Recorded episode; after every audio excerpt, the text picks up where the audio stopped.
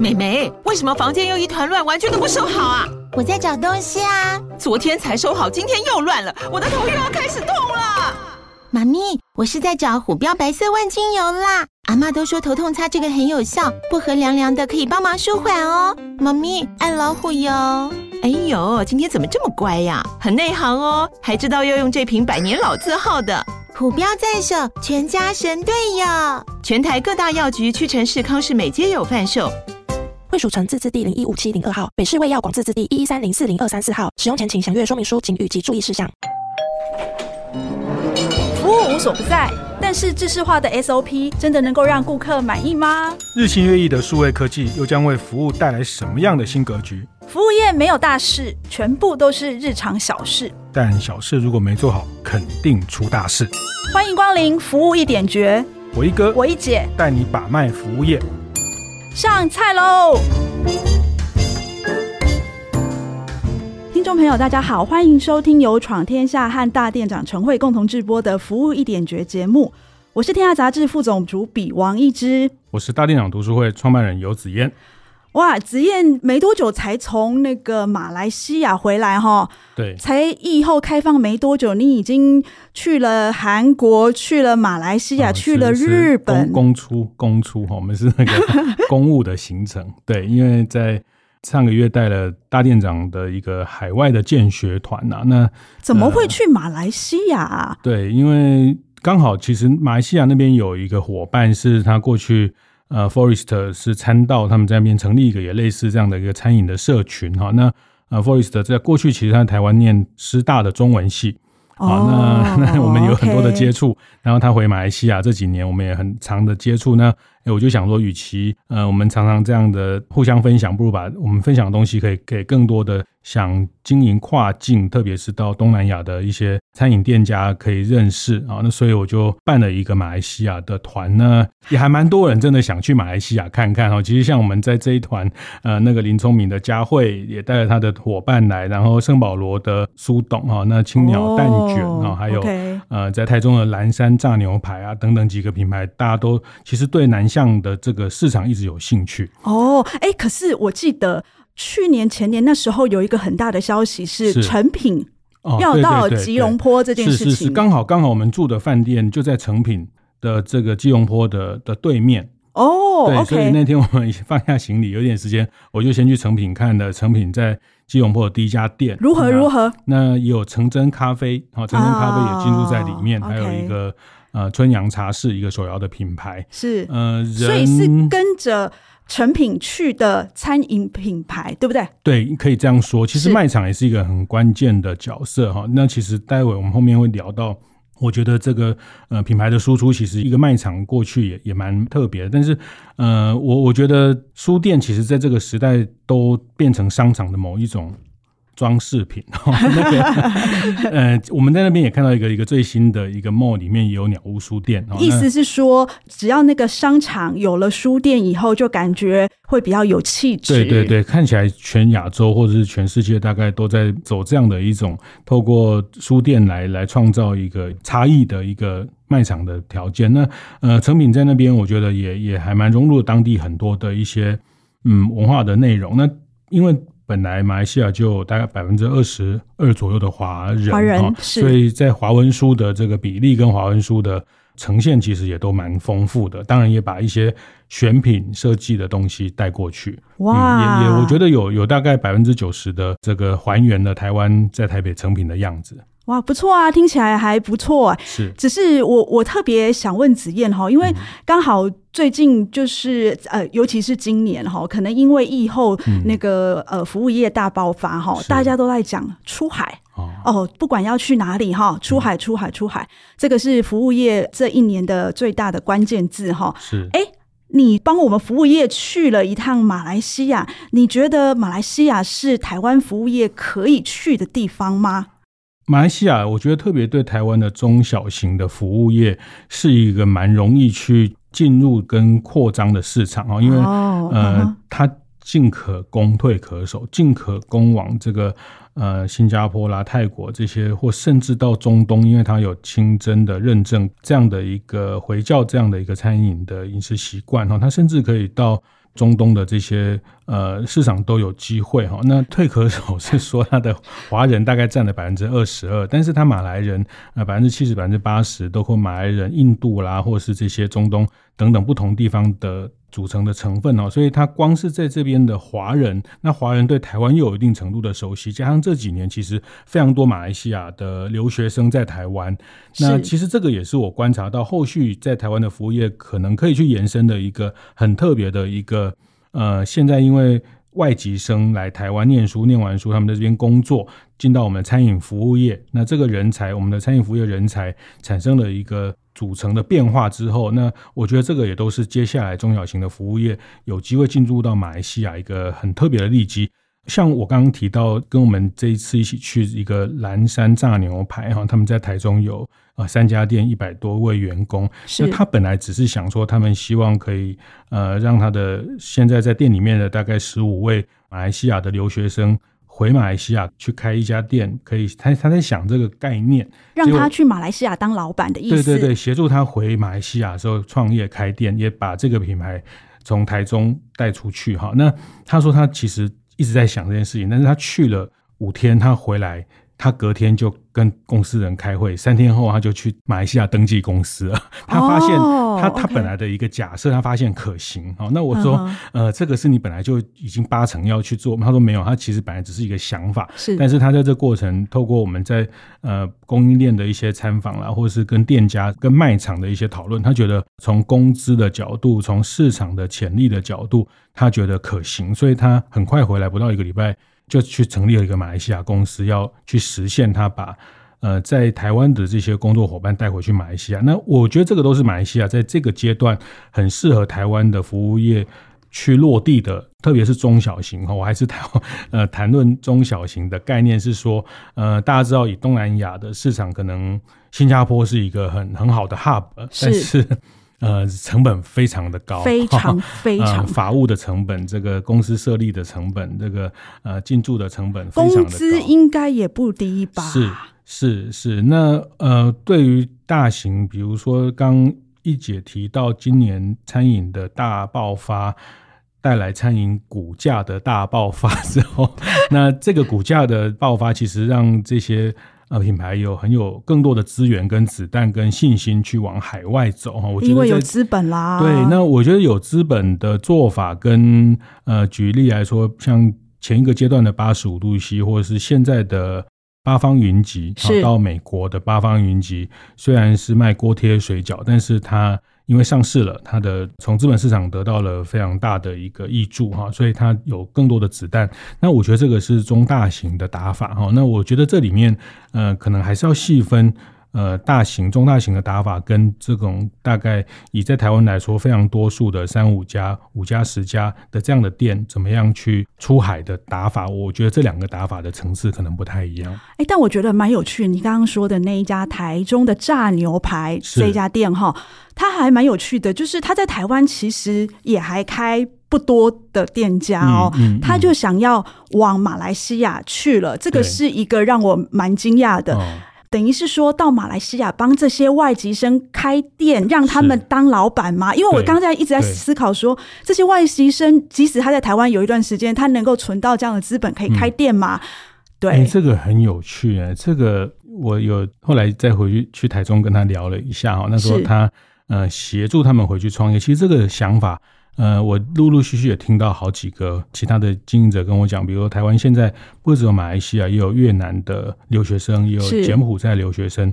那像思源咸酥鸡，他们就蛮多越南籍的留学生在他们店里工读。那居民这个思源咸酥鸡的老板也跟我说，他也希望他的员工可以协助他回去创业。好，那呃，我我后来听这件事情也很有趣哈，就是说。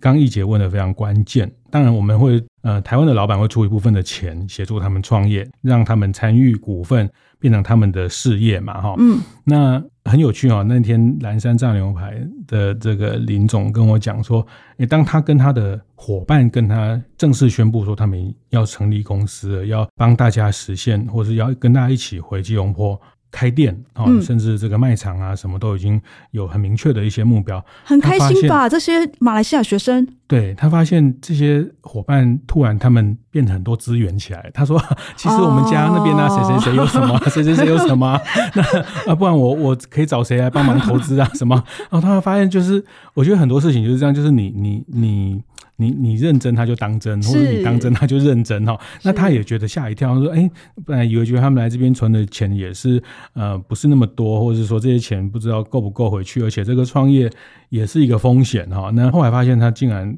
得到他的这些伙伴跟他说，其实他们在地有很多很多的不同人脉的资源，那谁谁谁可以帮忙什么的部分呢？他就发现其实透过他们去跟在地的资源就取得了一个连结了。而且我觉得蛮有趣的是。如果由这些马来西亚生回去他的家乡创业的话，他自然就会 localize，你知道吗？就是说，呃，我们通常从台湾，然后你要出海，嗯、其实有一件事非常重要，就是你的菜单，尤其是餐饮业哦，嗯、你怎么样才能够让当地的人喜欢你的东西，因为那个东西从台湾来，那你要怎么 localize 这个这件事情对业主来说是一件非常大的挑战。嗯、那你如果派这些原来就是说马来西亚的侨生回去，那是他的家乡呀，是，所以他自然就会 localize 了。对对，而且他们在这边工作三五年，其实对整个店的他其实都帮他们培训到可以当副店长跟店长这样的程度了哈，所以他对店的流程啊，对。呃，品牌的内容啊，或是这些品质的，都有一定的理解的时候，那这个再回去变成是一个很特别，在我自己看到在中小型的服务业，那也跟这几年台湾呃餐饮业开始越来越多不同的呃外籍生在念书的时候，甚至他们毕业取得工作证，那会在台湾停留一段时间。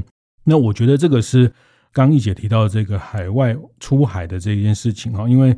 坦白说，我我我自己也长期观察这个出海这个事情，那也跟一直一姐常常有一些讨论哈。那坦白说，其实这个看起来就是把店开到海外，但门槛其实很高，成功率 其实好啦，没有大家想象的成功率。目前我们看到全台湾呃的品牌在海外最成功的，大概只有。比如说鼎泰丰吧，是。现在大概美国的八十对是十家店，非常厉害，非常厉害。哦。我记得哎，我们两个好像一起去参加过那个鼎泰丰的那个，有一点点像尾牙的春酒哦，春酒。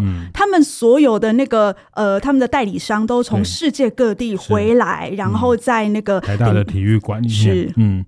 对，就就是像这个运动选手，每一队每一队国家进来，印尼队、日本队，对，就觉得蛮有趣的哈。那最近我们看到的，应该就是像八十五度 C，他在呃美国，其实我们听收到的消息，其实八十五度 C 刚开始还好，但是后来呃，可能它的整个供应链有建制起来哈，感觉起来它正在成功当中哈。那最近最近也是。八方云集在美国也是刚开始了，刚开始是，是，然后也收到呃，我听那边的美国人回传的讯息是说，哎，还不错，就是说也有一些白人好奇也会去吃了，哦、这就是你刚刚说的未来能不能成功，还要再看一下。对，所以我们说餐饮餐饮嘛，哈，那餐的部分大概就是鼎泰丰确实是把台湾的餐。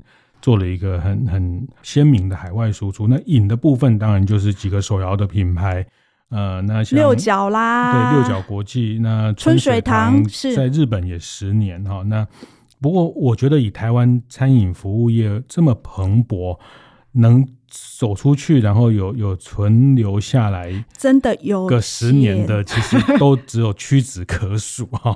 呃，有人还全部都没有成功过嘞。哦，这你的。呃你的 这个 好好那个呃呃，其实这个门槛其实很高。对，那包括像王品集团在台湾有二十几个品牌，但这么多年下来，不管去美国开牛排店，或者是有一段时间到新加坡做这个蔬食的品牌，其实到目前海外的经营也是困难的哈。那呃，他们最近决定不要走海外了，因为他们觉得。就没有成功，就把台湾老板就跟我说干就好，很直接。我觉得你完蛋了，你。他的意思是说，他觉得反正都没有成功过，那我们先把我们台湾做好再说，反正台湾那么大，八千亿的市场，要把这个反攻的基地先做好哈，这个是成为这个中华文化的复兴大业啊。那其实包括呃，面包冠军吴宝春、宝春师傅跟 Bread Talk 在新加坡的合作哈，那新加坡一家店，上海一家店。呃，其实这几年下来也比较没有看到持续扩张。那是呃，我觉得、这个、还在吗？店店还在吧？应该还在，应该。还在但是就看起来它的成长其实没有预期的好。那我觉得台湾是一个非常好的新创的环境，台湾是一个非常好的有创意，因为我们是自由的环境，这个很能创意去去成长的土壤啊。那呃，我觉得有能力往外走，被更多的国家，被更多的餐饮的。需求的提供，我觉得还是一个值得期待的方向。是，所以我们待会再来谈一下，为什么台湾品牌出去的成功率这么低。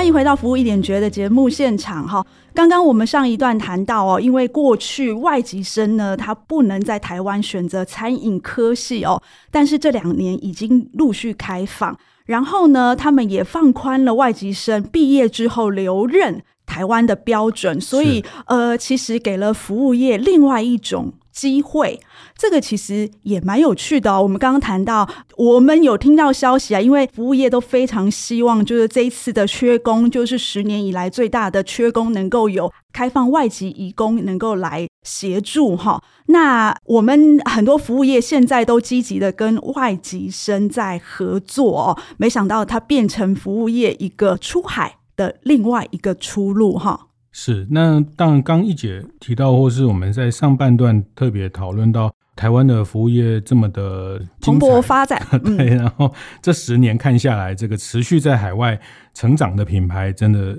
屈指可数哈，屈指可数，我觉得不算多啦，真的不算多。那这里面失败的很多，或是说，但我觉得大一也一直在尝试，失败并不可耻哈，因为失败是下一次成功的开始哈。那呃，包括其实像刚谈到六角国际，他们过去像在马来西亚有一百多家的店，但是因为一个法务的问题，那呃这个加盟的法律的事件，然后这个一百多家就一个晚上就换成另外一套品牌哈。那这个是在海外跟代理商的关系的。的一个一个一个挫折哈，其实这件事情鼎泰丰很早很早很早就发发生过，发生过，对，就是他们在中国的某一个区域的代理商，然后卖起卤肉饭，对不对？这个事情，然后就解约。那本来这个就是在在不同的合作里面都可能产生的变化了。那但是这个主要讲的是跟代理商之间的对对对维持那个关系啊，还有就是代理商听不听话，就是说你这个品牌呢，他觉得哦，我觉得我想要卖。卤肉饭，我我为什么要跟你一样只能卖小笼包呢？是是那他听不听话？当然，这个一个是法律上的制约了哈。那但是法律上其实这个都只是最后最后一段的，其实最核心其实还是他对这个品牌，品牌的认同啊。这这个这个讲抽象是这样，但是他嗯、呃，在在落到实际上，法务还是一个出海很重要的关键。那我觉得，嗯、呃，这个也是大家出海的时候一个非常高看不到的成本。呃，在台湾哈，这个法务这件事情有时候可大可小哈，或者说，因为我们至少在一个环境语言比较熟悉的地方，然后有有可以找到一些关系人，或是找到一些管道去去疏通一下，对，去疏通或去和解某一些法律上的关系。嗯、但是出到海外之后，其实法务的呃，而且在国外。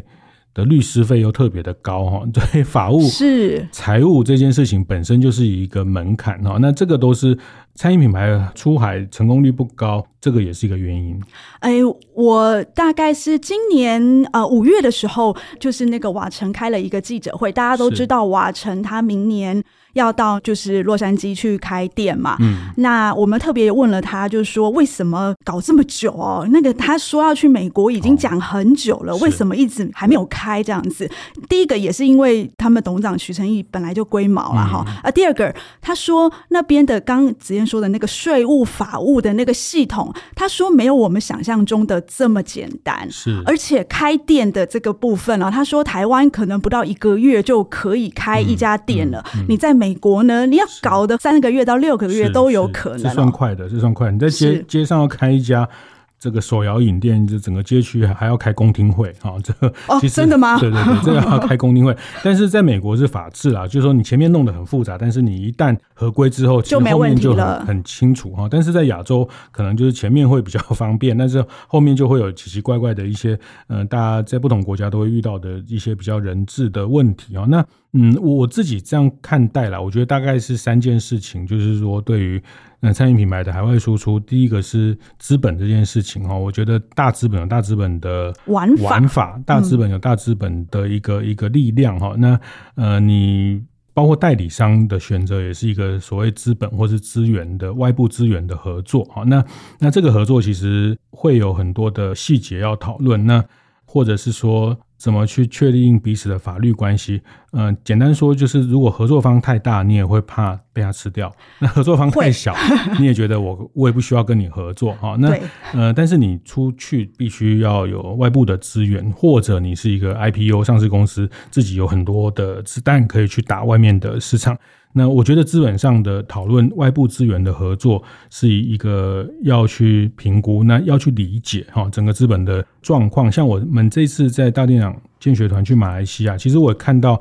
马来西亚他们现在当地对于这种餐饮的，不管叫众筹或是这种嗯资本的连结、资本的合作，其实非常的活跃。其实王品当初会上市的一个非常非常大的原因，嗯、也是因为想要拓展海外市场。是呃，因为其实前董事长那个呃戴胜益他是不愿意上市的，是但是他后来坚持要上市，因为他觉得呃我是一家上市公司，嗯、我到海外去跟人家谈，我比较跟人家有。平起平坐的那个姿态，对对对，这个是戴生意戴先生那时候。上市一个非常重要的理由啊，因为他要有一个完整的财报、完整透明的东西，它才能去跟合作方讨论。对，但是刚刚子燕说的那两点完全认同，但有一个第三点的部分，我觉得就是呃，我们说的就是那个跨国经营的部分哈。对，我觉得那我觉得这部分可能就涉及文化理解的东西了哈，就是说呃，文化理解，尤其是餐饮服务业，我觉得。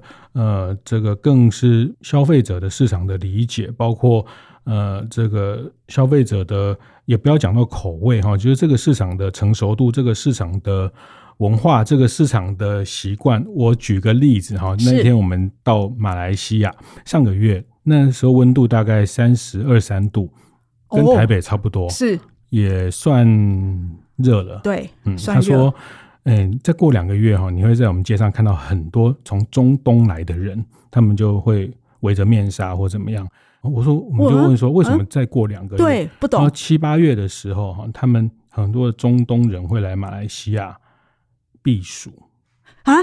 可是七八 七八月七八月的时候，七八月不是杜拜啊什么这些中东的时候，他们那边大概四十五度到五十度。哦，对，好，那时候马来西亚大概三十五度、三十六度左右，所以他们是会中东的人会到马来西亚来避暑。原来马来西亚可以避暑哦，我第一次听到。所以台北当然可以避暑啊，我们应该要观光的这个去面对中东的，所以我们应该要吸引中东的当然来台湾避暑。我就说这个叫做做。服务业，我们要对市场的理解 哦，原来这个避暑，他要去马来西亚避暑，哎，但是台北更好啊，我们才才三十度，但是我必须跟你说，但是还是很凉快。但是我必须跟你说，那个中东的热哦，尤其那个四十几度的热，我呃曾经就是二零一几年那一段时间哈，曾经有两年频繁的去中东哈。哇，那个热真是到四十，我曾经到四十六度，真的是热起来不成人形啊，是是啊，好可怕。对，所以所以我觉得这个也是一个很有趣的，呃，在做市场的观察，包括他们那边的人对食物的这个冷的东西其实比较偏好，他们很多也不像呃台湾很喜欢都要热腾腾都要炸物哈。所以马来西亚七八月是要卖什么才能够符合避暑的 需求啊？